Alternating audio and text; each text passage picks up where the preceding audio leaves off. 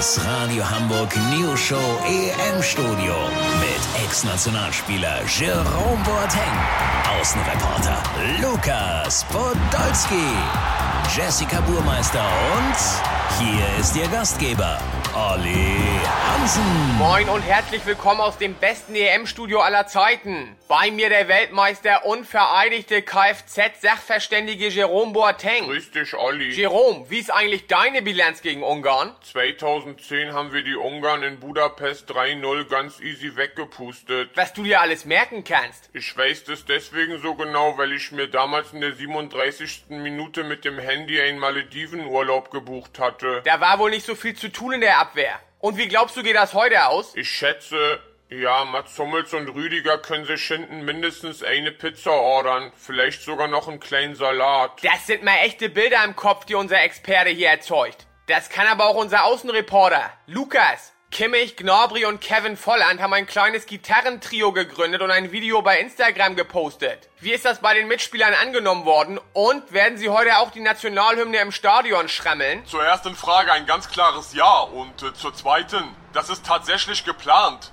Yogi hat noch mehr Instrumente verteilt. Eine armenische Polka-Pfeife mit sehr diversen Einstellungsmöglichkeiten für Manuel Neuer. Goretzka spielt die zweite Geige und äh, ja, Matchwinner Robin Gosens wird auf einer Kirchenorgel alle Register ziehen. Lass so machen, Olli, wenn den Ungarn schon während unserer Hymne von dem Gejaul die Ohren bluten, melde ich mich nochmal, dann habt ihr das exklusiv, okay? Klasse, Lukas. Danke, meine kleine Süßkartoffel. Ja, wenn nur diese elende Rechnerei nicht wäre. Aber dafür haben wir ja unsere Jessie. Jessie, wie kommen wir heute Abend weiter? Ja, also mit einem Sieg auf jeden Fall, auch mit einem Unentschieden. Aber wenn wir verlieren und Frankreich gegen Portugal gewinnt, dann hätten die, ja, so um die 7, 8 Punkte und dadurch, warte mal, Quatsch, das ist ja völlig Banane. Also nochmal, wenn Frankreich unentschieden spielt, Portugal aber gewinnt, ach nee, geht ja gar nicht, das ist ja ein Spiel. Ja, Deutschland gewinnt 4-0 und fertig. Am Ende steht das ja eh auch im Versetzungszeugnis. Das denke ich auch. Ach, Jerome, ich buche gerade online einen Urlaub, aber ich flieg immer aus der Buchungsmaske.